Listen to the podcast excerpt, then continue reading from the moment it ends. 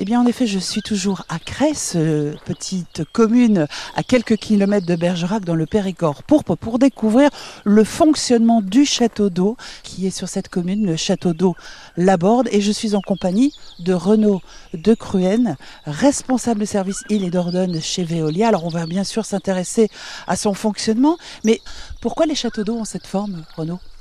Alors, les châteaux d'eau peuvent avoir différentes formes.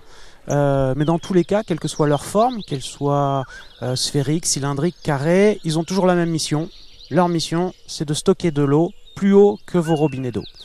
Euh, en fait, en fonction des formes euh, des réservoirs qui ont pris euh, différentes apparences au fil du temps, ça permet des fois de justement de dater un peu, d'avoir la chronologie des constructions des, des réservoirs. Euh, par exemple, les réservoirs, les châteaux d'eau qui ont été construits euh, entre deux guerres sont des réservoirs qui sont sur pilotis. Après guerre, ils ont plutôt la forme d'un champignon plein. Et puis dans les années 50, vous avez plutôt cette forme d'entonnoir un peu conique. Ouais.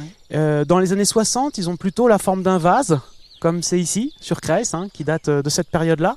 Et puis dans les années 70, vous avez une forme hyperboloïde euh, qui euh, est aussi reconnaissable et qui sont des réservoirs un peu plus modernes.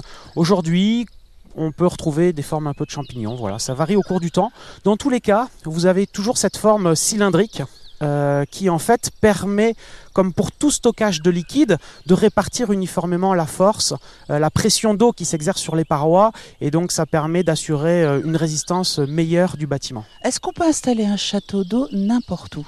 L'intérêt d'installer un, un- un château d'eau, c'est de le mettre en hauteur. Le but, c'est d'assurer une distribution de l'eau euh, sous pression. Et donc, en fait, elles sont installées sur un point haut, comme ici nous sommes, là, hein, Mhm. sur Crèce. On est plutôt en haut d'une colline, euh, bah, pour permettre de distribuer l'eau par gravité, en pression, et en distribuer en continu euh, pour les habitations qui sont situées en contrebas. Si vous avez des habitations qui sont au niveau euh, du site du réservoir, comme c'est le cas Comme ici, ici, ouais. euh, ben, vous voyez qu'on a construit ces réservoirs sur tour pour surélever encore le niveau de l'eau euh, au-dessus des habitations.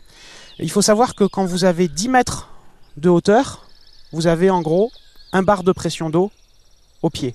Si vous avez des habitations qui sont situées euh, trop en hauteur euh, par rapport au réservoir, alors dans ces cas-là, on peut installer ce qu'on appelle des surpresseurs. C'est des systèmes de pompage Mhm. qui vont permettre de mettre l'eau sous pression pour les habitations euh, à proximité.